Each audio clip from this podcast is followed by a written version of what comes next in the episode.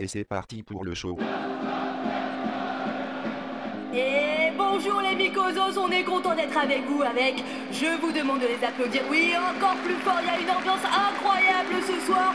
Et là, elle slalom comme personne, elle se rapproche du but à une vitesse folle. Et encore, vous n'avez jamais vu jouer au badminton, Claire? C'est grave Claire Fégre, mesdames et messieurs, dans Mycos the Night. Lui, lui, il a déjà 11 buts à son actif cette saison. Il est à une passe décisive de son record personnel. On s'arrache son maillot un peu partout dans le monde. C'est Jean C'est Jean Jacques. Mesdames et messieurs les Mycosos, c'est une émission sur le sport. Ok, donc, donc ça c'est Elodie Font, mais Elodie qui a visiblement oublié qu'on était sur Arte Radio. Tu sais, on peut, on peut parler de sport, mais façon Arte Radio. Courir, marcher, suer, se dépenser. Est-ce que le vélo elliptique est un chemin vers l'orgasme? Addiction. C'est une drogue positive. Corps musclé, muscles bandés. Un match de tennis, c'est le premier étage du Louvre de mes fantasmes. Génération attentat à la pudeur. Endoctrinement des masses par endorphine télévisée. J'ai suivi le trajet de la goutte de sueur. Maillot jaune ou maillot brésilien? 2-0. Courir. Courir encore. Interview d'un activiste du canoë-kayak à Fleury-Mérogis. Féminisme libérateur de la brassière ou injonction de la guerre des tétons? Interview d'un. Encore. Courir. 30 A. Aïe, un muscle se déchire. Pensez au Louvre. Positive. Ok. T'as rien écouté, en fait. Hello Bon, ok, alors d'accord, je reprends une voix normale puisque visiblement mon talent de commentatrice sportif, je sais jamais trop comment le dire. Commentatrice sportive. Allez. On dit rien, c'est mieux. Bref, en tout cas que mon talent n'est pas le bienvenu ici, que je suis dans une équipe de sectaires, attaquons-nous tout de suite à un vrai problème de société puisqu'on a pris le pli de débuter Mycos the Night par un point je ne connais pas mon corps et vous. Pourquoi donc le sport? Il paraît que ça nous fait du bien. En gros, quand on fait plus de 30 minutes de sport, ou d'ailleurs quand on est exposé à une situation de stress physique ou psychologique, notre cerveau déclenche des endorphines. À ne pas confondre avec la morphine tout court, des hormones dites du bonheur qui te plongent dans un état de bien-être, de kiff. Ça te rappelle pas quelque chose? C'est une drogue positive. Moi non, parce que j'ai jamais essayé, mais l'effet des endorphines est comparable avec l'effet d'une drogue. Comme quoi, le sport serait peut-être bel et bien l'opium du peuple. Encore plus depuis que je sais que dans les endorphines, il y a de l'opioïde, on est donc sur de l'anxiolytique naturel. C'est pour ça qu'on va avoir tendance à dire à quelqu'un de nerveux ou juste d'un peu stressé d'aller faire du sport. Il faut dire que Elodie me regarde de façon très très appuyée en disant ça. Je crois Car que je nous- suis la personne un peu stressée. Car nous sommes deux dans ce studio, Claire. Voilà. Enfin, trois avec Jean-Jacques, bien sûr. Qui est de loin le plus sportif de vous deux bandes de limaces Accessoirement, faites aussi du sport si vous avez mangé un hamburger ce midi, tape dans tes mains. Si vous voulez vous donner du courage, si vous avez une bonne résolution à tenir, surtout si ça fait 5 ans que vous avez la même, si vous avez mal aux cheveux, si vous avez des lunettes trop rondes parce que, mesdames et messieurs les mycosos, nous sommes dans une ère où il faut... Non, pas ça, il faut courir, faire du yoga, aimer le badminton, manger, bouger, encore courir, se muscler, 5 fruits et légumes par jour, toujours courir même si vous habitez dans un endroit pollué et que ça vous explose les poumons. Faire du sport, ça ne vous aura pas échappé, participe à l'hygiénisation de nos sociétés occidentales, manger moins de viande, moins fumer, moins boire et toujours, toujours faire du sport parce qu'on est fort, parce qu'on est beau, parce qu'on est musclé, Muscle ton jeu, Robert. Enfin, surtout les hommes, hein, musclés. Non, surtout les hommes, parce que manquerait plus qu'une femme soit un peu trop forte en muscles. Non, là, c'est moche, on dirait une lesbienne. Ah, dégueu. Et pour info, le sport tel qu'on le vit, c'est-à-dire comme un, un moyen de maîtriser son corps et de se discipliner, existe depuis la moitié du 19e siècle et il est né en, en Grande-Bretagne, dans les grandes écoles, à l'origine à des fins euh, éducatives. D'accord. Bah, tu nous raconteras parce que de mon côté, j'écoute tout ce qui parle de sport en faisant Mhm, mhm mais euh, n'étant pas ultra fan de pratiques sportives moi-même, je préfère quand c'est plutôt l'occasion qu'il se passe des trucs improbables. Par exemple, dans les trucs sportifs qui ont marqué l'imaginaire collectif d'une époque, le 19 janvier 1919, bah, dis-toi bien qu'un avion s'est posé dans un endroit incongru à l'aide d'une manœuvre impressionnante sur le toit des Galeries Lafayette. Il y a quand même une terrasse de 28 mètres sur 12, autant dire chaud les haricots. Super. Mais il dit qu'il voit pas le rapport avec la choucroute. C'était un défi en fait lancé par le grand magasin qui promettait 25 000 francs aux pilotes qui y arriveraient. De la pub, en fait, du coup, mais bien pensé, parce qu'il faut dire qu'à l'époque, l'aviation en est au balbutiement et que les pilotes se la jouent acrobate du ciel, à qui sera le plus YOLO, en mode acrobatie, tout ça au lieu de créer des startups comme tout le monde. C'est l'invention de ce qu'on appelle l'aviation sportive et qui relève même du sport extrême. Tout s'explique. D'ailleurs, bon, cet aviateur, Jules Védrine, qui avait réussi l'exploit des Galeries Lafayette, meurt deux mois plus tard en avion. C'est con C'est con, j'avoue. Enfin, il meurt en avion, ça c'est la version officielle, car à mon avis, le mec a vu un catalogue des Galeries Lafayette et quand il est tombé sur le prix d'un slip, il est décédé. Mais bon. Oui, mais un slip en soie de biche. Ok, chacun ses pratiques sexuelles. Sinon, sur le Tour de France de 1950, il y a un coureur français, Abdelkader Zaf, qui était en fait algérien, mais l'Algérie était française, donc blim blam bloum. Il s'est retrouvé à pédaler à contresens. Hop, zou, demi-tour total. Alors pourquoi? Eh ben, il faisait une canicule épuisante cet été-là, et la légende raconte que le mec, assoiffé après une échappée, aurait attrapé un bidon tendu par un spectateur, bu une immense rasade pour se désaltérer d'un coup, sauf qu'en fait, c'était du pinard, et qu'il s'en était pas rendu compte, et donc, bourré comme un coin, notre Abdelkader serait reparti dans le mauvais sens. On dirait vraiment les excuses de merde comme ça. Genre, euh, oh, mais oui, mais je rentre bourré à 4h du matin, mais c'est parce que je croyais que je buvais de l'eau, mais en fait c'était du gin. Non. tu prends vraiment cette voix quand tu rentres chez toi le. À 4h du mat, Ouais. ouais, ça n'existait pas, l'alcool étant à consommer avec une extrême modération. D'ailleurs, il semblerait que ce ne soit pas ça la version exacte de l'histoire, et qu'en fait, fatigue plus chaleur plus euh, grosse époque de la prise d'en fait sans complexe, égale méga coup de barre pour le coureur, qui fait un malaise au bord de la route. Or, pour le faire revenir à lui, les gens qui se trouvent là l'aspergent avec ce qu'ils ont sous la main, c'est-à-dire du pinard. Du coup, Zaf reprend ses esprits, enfourche son vélo et part dans le mauvais sens groggy jusqu'à se retrouver face à la voiture balai, mais puant la vinasse à cause de l'aspergeade suscitée. D'où la légende. En plus, merci, ça a dû complètement bousiller euh, ses fringues, cette histoire de vin rouge. Pourquoi les femmes choisissent-elles le chat compact? D'abord pour l'environnement, et puis, avec l'arrivée de Claire, j'ai besoin d'une propreté irréprochable. Regardez cette saleté. Tous les jours, c'est comme ça. Heureusement que t'es là, Elodie, pour te soucier des vrais problèmes. Et oui. Mais du coup, je te laisse imaginer pourquoi le maillot jaune s'appelle comme ça. Non, merci, non, non. Bah, désolé, c'était mon point Jean-Marie Bigard. Comme dit la dame, quand Claire arrive, c'est toujours un peu sale. Alors, il y a aussi cette très belle histoire, celle de Alexandre Villaplane, footballeur français, grosse star, titularisé 25 fois en équipe de France, qui participe à la Coupe du Monde 1930 en tant que capitaine, mais qui ensuite réalisera que oh, taper dans un ballon c'est sympa, mais massacrer des juifs c'est vachement mieux. Le mec rejoint vite un petit club sympa qui deviendra rien de moins que la Gestapo française, et finira même par obtenir le rang de SS. Un transfert euh, inoubliable. Il faut dire que l'album Panini des années 30, toujours un délice. Des histoires un peu glauques avec des sportifs, disons, plus actuels, il y en a quelques-unes aussi. hein. Pas glauques euh, type euh, point Godwin, plutôt en mode femme qui meurt. Il y a eu la, la meuf de l'athlète euh, Oscar Pistorius en Afrique du Sud.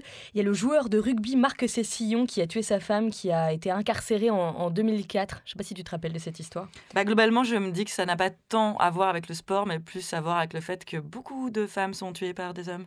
Effectivement. Et dans un autre genre, tu as aussi euh, l'ancien footballeur Tony Vérel, qui s'est retrouvé au milieu d'une rixe, sorti de, boîte de nuit, où ses deux frères tirent sur les videurs qui tirent sur les frères. C'est très très flou. Et d'ailleurs, le procès n'a pas encore eu lieu euh, six ans après. Et puis là, on parle de sportifs plus ou moins connus, plutôt connus là.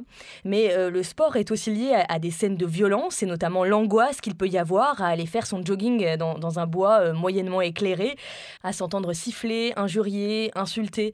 Ceci dit, en réalité, le nombre de meurtres sur des, femmes qui courent est évidemment déjà trop important, ça c'est évident, mais tout de même assez infime. Je parle bien du nombre, hein, qui est infime, pas, pas de la peine. Depuis 2010, j'ai cherché, je crois qu'il y en a eu 6. Effectivement, on a, on a beaucoup entendu parler des- qui étaient médiatisées comme des histoires de joggeuses agressées ou tuées.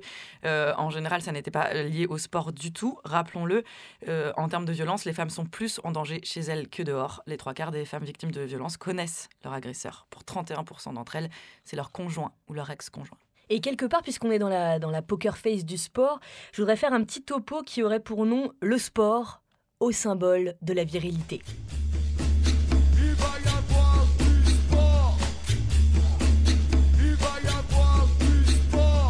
Figurez-vous que j'ai une théorie que l'on pourrait qualifier euh, d'assez scientifique, voire un, un théorème que nous appellerons le théorème du barbecue. Fermez les yeux. Ferme les yeux, Claire, je te vois. je ferme les yeux. Ouais. Visualisez un barbecue. La forme que vous voulez. Il faut faire un feu, le plus souvent avec du charbon de bois, mais enfin, comme vous le sentez. Et puis, euh, on va faire cuire de la viande ou du poisson, comme vous voulez. Jusque-là, tout vous semble normal. Mais avez-vous remarqué ce schisme dans une soirée?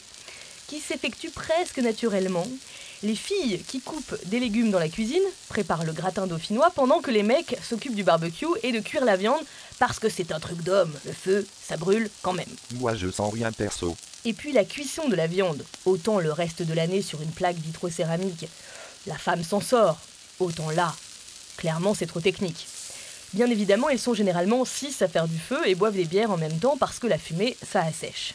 Et si par malheur, ce qui est mon cas, vous êtes une femme et vous aimez beaucoup vous occuper du barbecue, surtout que vous avez une méthode révolutionnaire chilienne qui permet d'avoir des braises incroyables, alors là, Là, mes amis mycosos, ça se complique. Parce que là, vous avez tout le groupe de mecs qui se sent atteints dans sa virilité.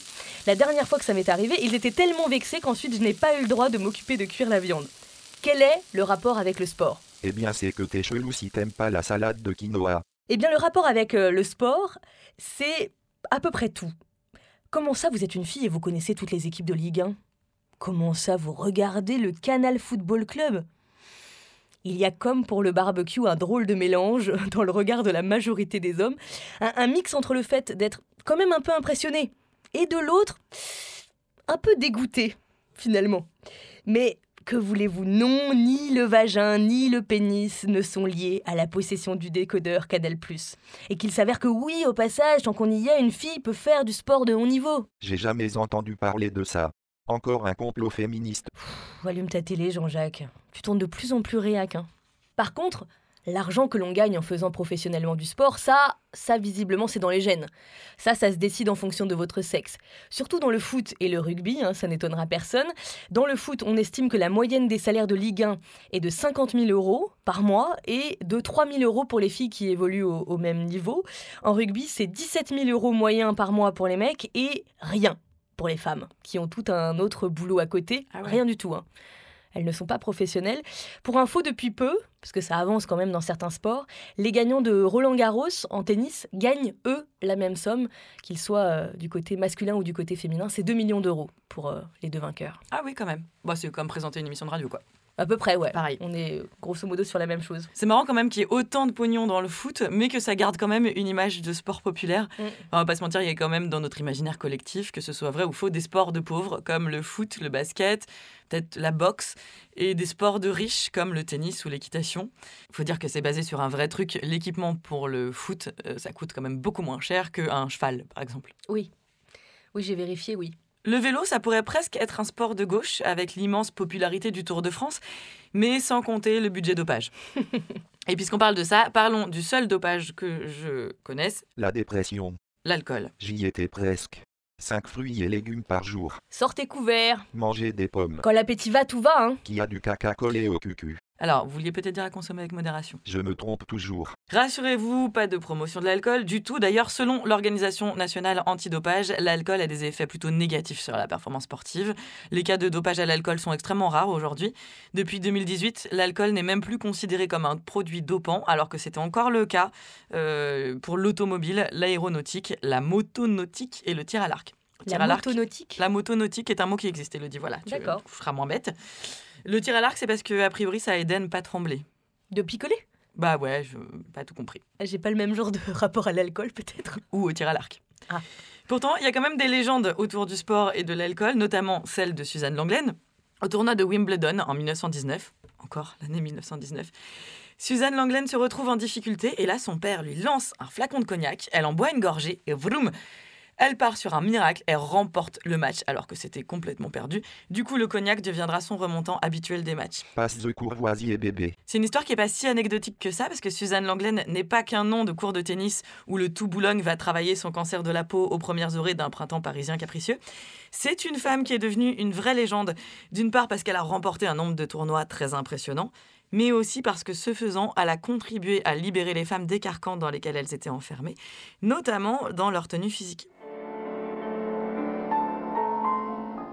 Véritable star, adulée, femme fatale des cours, elle lance la mode Langlen.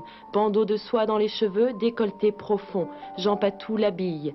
Elle est la première à montrer ses jambes, ses bras nus et à ne plus porter de corset. Et ça, dans la France du début du siècle, c'est pas rien. Les décideurs politiques étant dans un grand délire de protéger les femmes pour qu'elles puissent procréer. Elle a aussi une activité physique importante, et ça aussi, ça va à l'encontre des discours moralisateurs qui pensent que la surmusculation nuirait à la reproduction. Bref, Suzanne s'en fout, elle leur met bien dans la gueule, et je vais pas te mentir, Hello, ça me réconcilie un peu avec Roland Garros, qui est pour moi plus ou moins l'axe du mal quand même. Tu sais que moi, j'ai déjà eu deux fois des contrôles euh, antidopage. C'était dans mon ex euh, grande carrière de pongiste, assez mauvaise. Mais comme il n'y avait absolument euh, aucune femme qui faisait du, du ping-pong en, en club, puisque c'est un sport où il y a beaucoup plus d'hommes, je jouais au niveau régional tous les week-ends. Je m'entraînais trois fois par semaine. À l'époque, j'avais écrit cette phrase tellement perchée dans mon journal. J'avais écrit que le pire truc sur Terre qui pouvait m'arriver, c'était d'avoir une entorse Ah bah oui, et de ne plus pouvoir faire du sport. Le pire truc Ce qui dénote déjà un, comment on pourrait dire, un certain sens de la mesure chez moi. ah bah oui, ça me paraît tout à fait euh, cohérent. Du coup, on fait un ping-pong? On dit tennis de table merci. Bon, ceci dit, c'est vrai que, que quand je fais ou quand je faisais du sport, j'étais assez éloignée de, de toute mesure. Avec ce groupe de filles, on partait le dimanche matin en voiture, il y avait 2-3 heures de route généralement. On mangeait au flunch, on jouait et on repartait. Et si tu veux, on était tellement dans une envie de gagner que très régulièrement, on pleurait à gros sanglots, on hurlait, on avait des, des fous rires, tout était disproportionné. Et c'est l'état dans lequel te met la, la compétition que personnellement je n'ai retrouvé nulle part ailleurs. Je sais pas si tu faisais de la compète, mais Étonnant. Bon, bah, je ne peux pas échanger avec toi sur cette question, mais c'est- c'est un sentiment assez euh, violent de, de puissance, de vouloir éliminer l'autre, d'ajouter une Ah, médaille à, à ta collection. C'est vrai, c'est très bizarre. un bon délire. Ah bah la, la compétition, c'est pas hyper sympa. C'est un peu Game of Thrones euh, tous- tous les dimanches. Ça vous rappelle pas quelque chose? Toujours pas non. Si, un peu l'esprit que certaines entreprises cherchent à développer. Bien Toi qui euh, es très macroniste dans Mm. l'âme, il y a des neurobiologistes de l'INSERM qui expliquent que lorsqu'il y a concurrence, et donc une potentielle utilité personnelle, le cerveau envoie des grandes rasades de motivation. C'est pour ça, évidemment, que beaucoup d'entreprises ne se gênent pas pour en profiter. Et, et ce qui est dommage, moi j'aimais cette sensation, hein, donc euh, je m'en suis pas plainte. Mais ce qui est dommage, c'est que cela freine de nombreux enfants qui ont juste envie de faire un sport pour le plaisir. Et, dans les clubs, souvent, on va te pousser à la compète. Et, et si tu la refuses, c'est soit que t'es nul, soit que t'es flippé, soit qu'en gros t'as qu'à changer de sport. Surtout quand t'as l'âge fatidique d'être au collège. D'ailleurs, j'ai lu plusieurs études qui montrent que les enfants se développent beaucoup mieux et dans un moindre stress avec l'apprentissage coopératif par petits groupes et en zappant justement cette idée de compétition qui, certes, peut éventuellement te transporter, mais peut aussi te faire euh, énormément souffrir.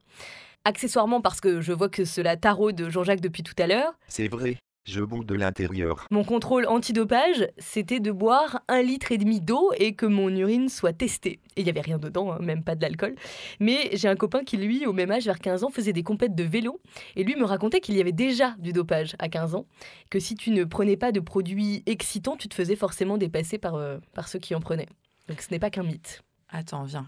En parlant d'avoir 15 ans, je Mhm. t'emmène quelque part. Alors, cher décédé, bonjour, bienvenue en enfer. Alors, si vous êtes ici, eh bien, euh, c'est parce que vous avez commis de grosses boulettes dans votre vie. Et qui dit boulette dit punition, hein, euh, le karma, rappelez-vous, tout ça. Eh bien, euh, vous avez peut-être entendu parler d'un enfer où on crame, hein, on flambe les gens. Sachez que pas du tout, hein, bien sûr. Donc, moi, c'est Jean-Rémy et je serai votre maître nageur, hein, puisque vous l'aurez compris, l'enfer se situe en réalité au centre aquatique du collège-lycée Jean Renoir de Jouer les Tours. Alors, quelques règles bien sûr. Euh, sur votre gauche, les cabines communes, hein, dans lesquelles vous vous changerez sous le regard douloureux de vos camarades. Oui, parce qu'ici, vous avez tous 13 ans et demi, quel que soit l'âge de votre décès. On vous a tous remis sur la pire période euh, de votre vie. Donc, changement, nudité, maillot de bain, bien sûr, afin de générer tout ce qui est bon, bah, complexe par rapport au corps des autres. Donc, on n'hésitera pas à lancer un regard moqueur sur le contenu du slip de bain de son camarade. Sachez qu'une liste de surnoms pour vos collègues en surpoids se tient à votre disposition à l'accueil. Bien évidemment, les filles, bah, tout ce qui est problème de règles, on fera régner un tabou sur le sujet, hein, parce que quitte à vous fader ça pendant 40 piges, autant en faire un gros secret dégueulasse.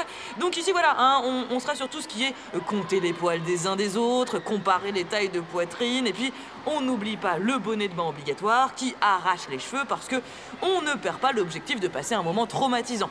Et puis euh, suivez-moi, je vais vous montrer le petit pédiluve à verrue pendant que vous complexez sur vos chairs de poule.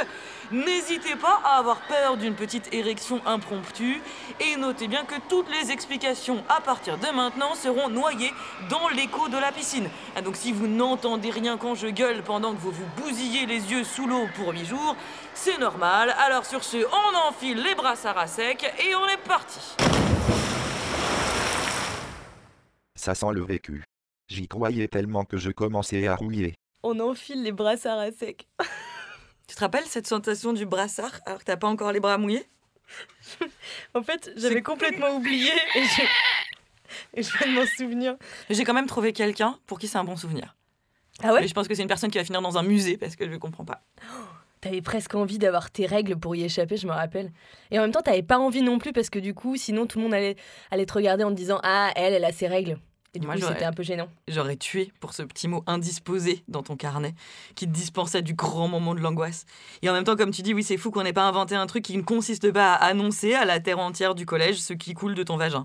Horrible. Ouais, c'est horrible. Quand j'y pense, a posteriori, on garde quand même pas mal de, de moments assez traumatisants du sport euh, à l'école. Mhm. Tu sais, il y avait aussi le moment où les équipes étaient faites et que tu étais choisi dans un ordre assez précis qui consistait à être du meilleur au moins bon dans le sport en question. Et clairement, c'était assez humiliant quand même d'être dans les, dans les cinq derniers ou dans les cinq dernières. Souvent les cinq dernières d'ailleurs. Oui, moi, la dernière d'ailleurs. Cela dit, ça m'angoissait d'être choisi, mais aussi une fois j'ai dû moi choisir mon équipe, bah, j'aimais pas du tout cette responsabilité. Ah ouais non plus Ah, Moi j'aimais bien. Mais là, on retrouve mon esprit de compète. Et, et souvent, je voudrais pas faire de généralité, hein, parce que c'est mal, les généralités. Mais il y avait quand même beaucoup des premiers de la classe qui n'étaient pas très bons en sport. Suivez mon regard. D'où ce pavé dans la mare. Pourquoi les intellos sont nuls en sport? Et pour m'amuser, j'ai tapé cette question dans Google. Très bonne idée. Toujours. Et je suis tombée sur un article. Pardon, c'est une parenthèse, mais l'article, c'est Amoureuse d'un intello, pas de panique. Je sens qu'on est encore sur un grand journalisme d'investigation. Et il y a notamment ce passage magique.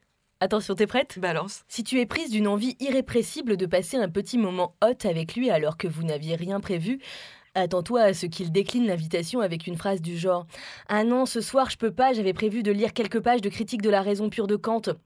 Au début ça calme, mais on s'y fait. Oh là là, j'ai envie de brûler cette phrase. Je sais pas comment faire logistiquement, mais je- ça- rien ne va. Rien ne va dans cette phrase. J'aime assez ce style, moi. Pour revenir au sport, t'avais les chasubles aussi, tu te rappelles des chasubles?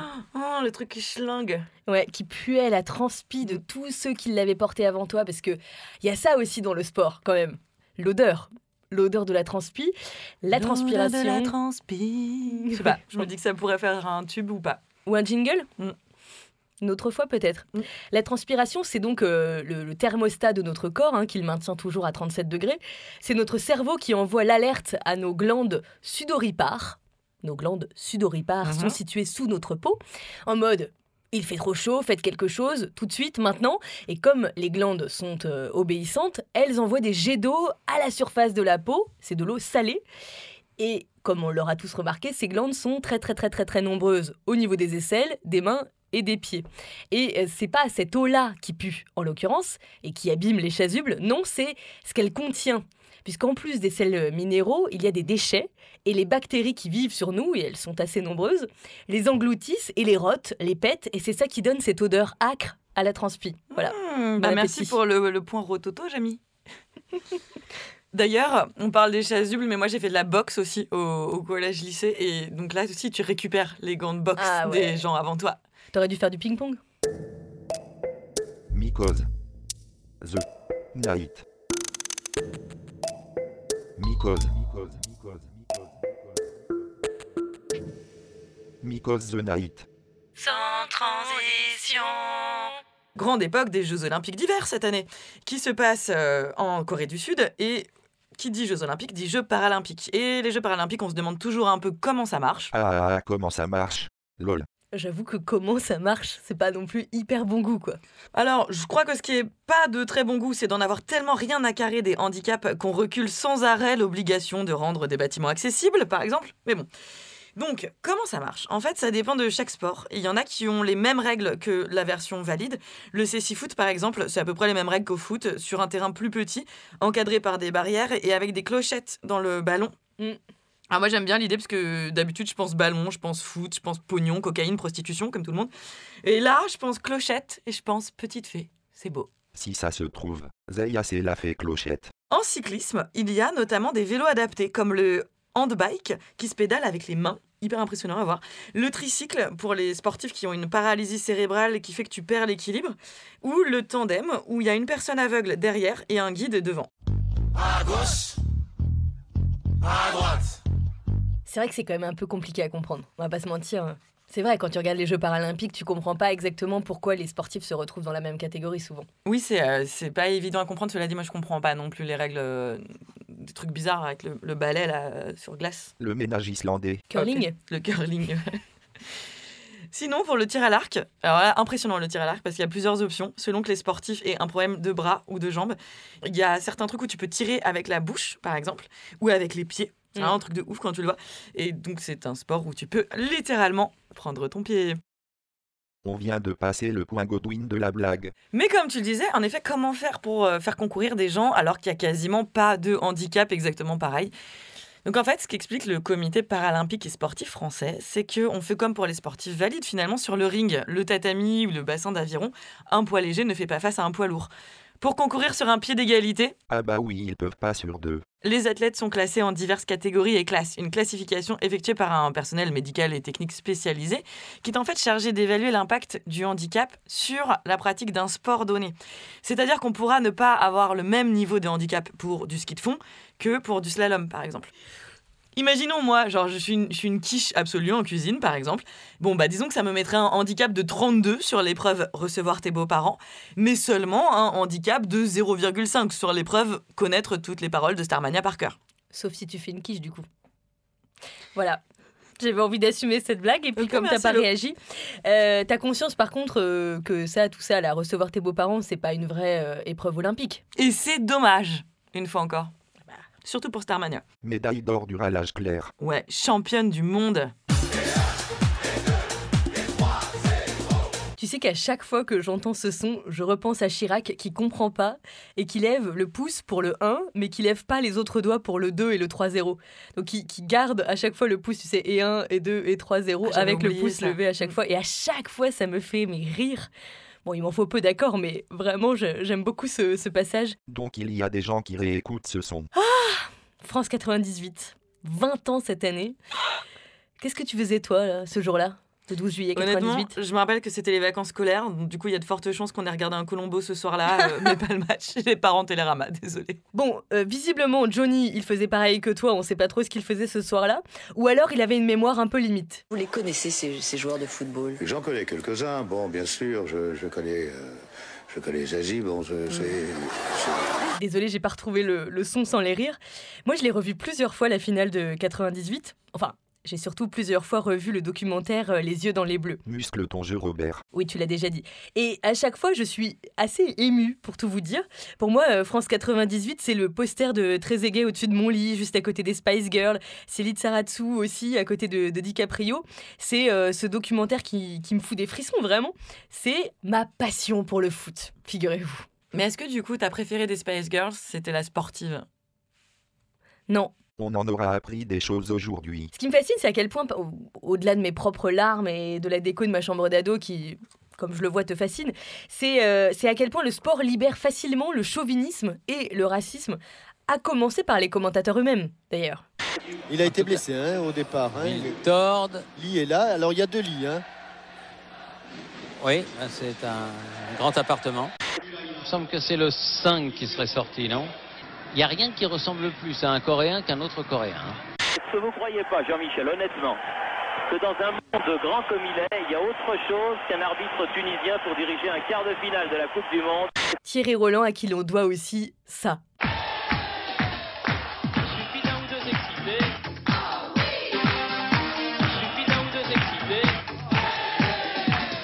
Troisième au top 50, Merci la nation française, toujours là quand on a besoin d'elle. Parfois, tu as des gens qui sont euh, très distingués dans la vie et qui vont se mettre à insulter les Portugais de tous les noms parce qu'ils gagnent l'euro et donc pas nous. Tu as aussi des gens qui ne se sentent jamais français mais qui, pendant les Jeux Olympiques, aiment fredonner, les yeux mouillés, la Marseillaise, la main sur le cœur, qui vont se mettre debout.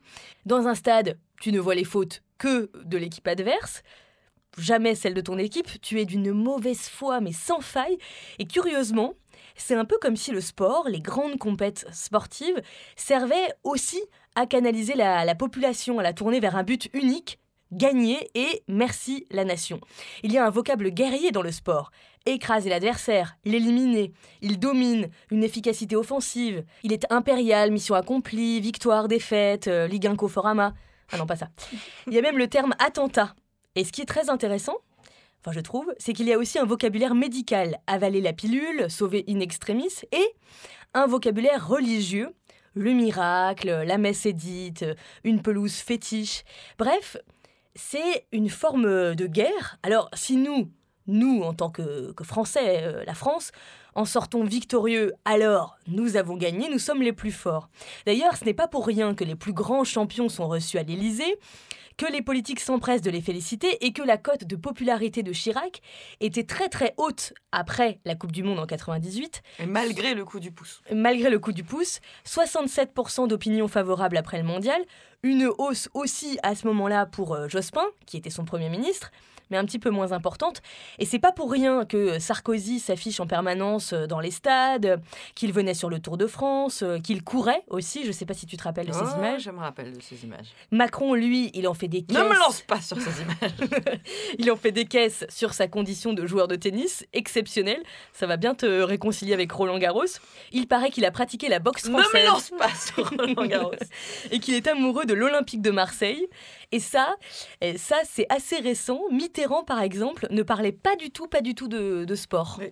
C'est vrai que je, je comprends ce truc des fans de sport, des, des vrais, pas de la com euh, Startup Ping Pong, là, c'est ce vrai engouement qui est un peu plus fort que toi, qui te dépasse. Ça me rappelle plutôt, moi, des sensations de manif, tu vois, de, de meeting politique où tu sens cette espèce de- Mm. d'excitation. C'est proche, hein. Vraiment, ouais, il y a, il y a ce truc où on est tous ensemble dans une énergie incroyable, où on pourrait faire plein de choses, et en même temps, c'est un peu flippant, parce qu'il Mm. y a ce gros truc de foule, de masse qui peut partir en sucette quand même, potentiellement. Et comme on parle de politique, bien sûr, on ne peut pas ne pas évoquer à quel point le sport peut être une arme de communication politique. Bah, c'est le cas en ce moment avec euh, les Jeux Olympiques d'hiver qui se déroulent euh, en Corée du Sud et euh, la Corée du Nord qui est à quelques kilomètres. La Corée du Nord vient à ces Jeux Olympiques et on en a beaucoup parlé puisque, euh, puisque c'est la première fois qu'il va y avoir comme ça des, des représentants, euh, même sportifs, de la Corée du Nord qui vont euh, descendre en, en Corée du Sud. Ça va pas être facile de les distinguer ces Coréens. C'est pas la première fois que ce genre de, de- de communication politique s'opère via le sport. La liste euh, de, de- de l'utilisation du sport à des fins de diplomatie, de propagande, etc. est longue comme le bras. Euh, bien sûr, un autre exemple hyper célèbre, c'est les Jeux Olympiques de 36. Mhm. Alors Hitler n'était pas encore au pouvoir quand le CIO a attribué les Jeux à Berlin en 31, mais en 1936, quand ils ont eu lieu, ça y est, on était en pleine ambiance antisémitisme et xénophobie. Et pour le Troisième Reich, ces Jeux doivent servir à prouver la suprématie de la race aryenne, à prouver la puissance allemande et à renforcer l'adhésion populaire au régime nazi. Plusieurs pays avaient tenté de boycotter ces jeux en organisant des contre-jeux à Barcelone. Ça, Ah que je, ouais, non, je me souvenais pas de ça non plus. Mais organisation de merde, euh, plus début de la guerre d'Espagne, euh, Ah donc ils lâchent l'affaire. Quand je dis que je m'en souvenais pas, je me souvenais pas du cours. J'étais pas né en 36.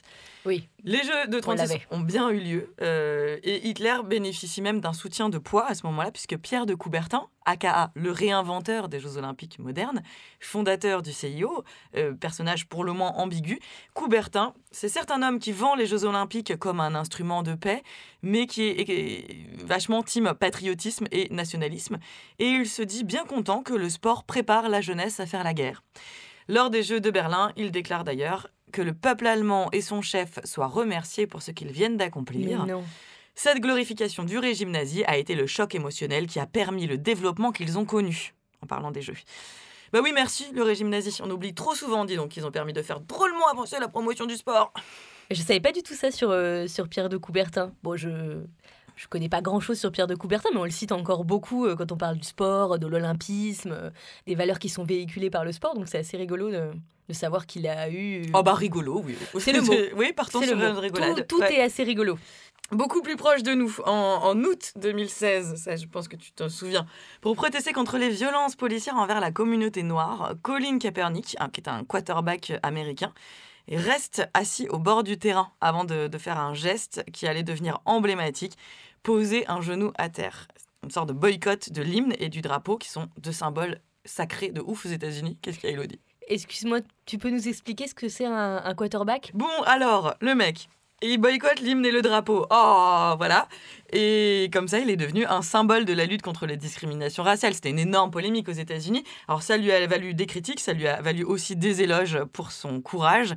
Ça a juste pas été hyper apprécié d'un certain Donald Trump. Mais qui s'en soucie Aujourd'hui, Colin Kaepernick n'est plus quarterback. A priori, c'est trop prendre de risques de polémique que de le faire jouer, malheureusement. Mais il aura quand même attiré un peu de lumière sur un combat juste. C'est un sacrifice de carrière qui mérite d'être salué comme l'acte fondamentalement politique qu'il est. D'autant que nous, comme sportifs qui se la jouent politique, c'est pas exactement pareil, hein, parce que notre max, c'est David Douillet, qui s'est fendu de cette très belle déclaration, parce que sachez que la phrase qu'il ne faut jamais lui dire, c'est T'es une tapette. C'est bien noté, David, vous n'êtes pas une tapette, vous êtes juste un gros con. Mais un gros condouillé. Ça, c'est sûr que c'est pas l'endroit le, le plus simple du monde pour faire son coming out, le sport. A priori. Hein. Il y en a eu des sorties euh, homophobes. Il y a effectivement euh, David Douillet, mais il y a eu aussi euh, Loulou Nicolin, c'est l'ancien président du club de, de Montpellier, qui faisait régulièrement ce genre de blagues. Je reste dans le foot. Le premier joueur à avoir fait son coming out, c'était en 97. Il s'appelait Justin Fachanou, je ne sais pas si je le prononce bien. Et lui, il a subi tellement de, de pression, tellement de moqueries, qu'il a fini par se suicider. Il y a Super quelques- drôle. Mm. Ah bah, j'avais pas dit que. Ah bah non, non. Non, non. Mm. Il y a quelques sportifs qui sortent du placard, mais euh, c'est encore rare. Amélie Mauresmo, hein, bien sûr, en France. Ah mais qu'est-ce qu'elle s'est mangée comme, euh, comme Mm. vanne de merde en même temps. Il y a aussi euh, plusieurs joueuses de l'équipe de France de, de hand, championne du monde il y a quelques semaines. C'est simple, dans la population, on estime qu'il y a environ euh, 10% de personnes homosexuelles. Et dans le sport, si on compte que les gens qui ont fait leur coming out, on est entre 0 et 2% Hmm. selon les sports. Donc euh, il y, a, ouais. il y a un Hmm. problème. Peut-être qu'ils aiment pas le sport en fait. Il y a un léger hiatus. Ce qui est euh, drôle, même si je remarque que je dis souvent ce qui est drôle dans cette émission, c'est que souvent on associe à l'homosexualité masculine plusieurs clichés. Ils sont pleins à être coiffeurs, ils adorent la mode, ils s'embrassent entre hommes. Or, ce que je trouve assez marrant, j'avoue, c'est que le sport masculin reprend plusieurs de ces clichés et les digère à sa manière, donc à une autre manière. Par exemple, quand il y a une victoire, il y a généralement des embrassades, des câlins, ils s'embrassent euh, entre eux, ils se tapent sur les fesses même. La mode, les cheveux, le nombre de sportifs et surtout de footballeurs, puisqu'ils sont euh, davantage starifiés, qui impulsent de nouvelles coupes de cheveux euh, entre teintes et effets de la tondeuse parfois un peu catastrophiques. Ils sont la mode, ils, euh, ils font la mode. Connu éloigné du niveau des pros, je reviens agile comme Bébéto. Cristiano Ronaldo, c'est quand même un mec qui pose en permanence. Je veux dire, euh, qui se fait photographier par, euh, par des photographes euh, très connus, euh, qui se fait photographier euh, complètement euh, épilé, euh, euh, en prenant très très soin de son corps. euh, il est complètement huilé du corps, euh, et c'est hyper drôle. On a l'impression que c'est un cliché pour euh, l'homosexualité masculine, Ah oui, tu vois Alors que c'est euh, paradoxalement, c'est dans le milieu le plus homophobe euh, qui soit. Exactement.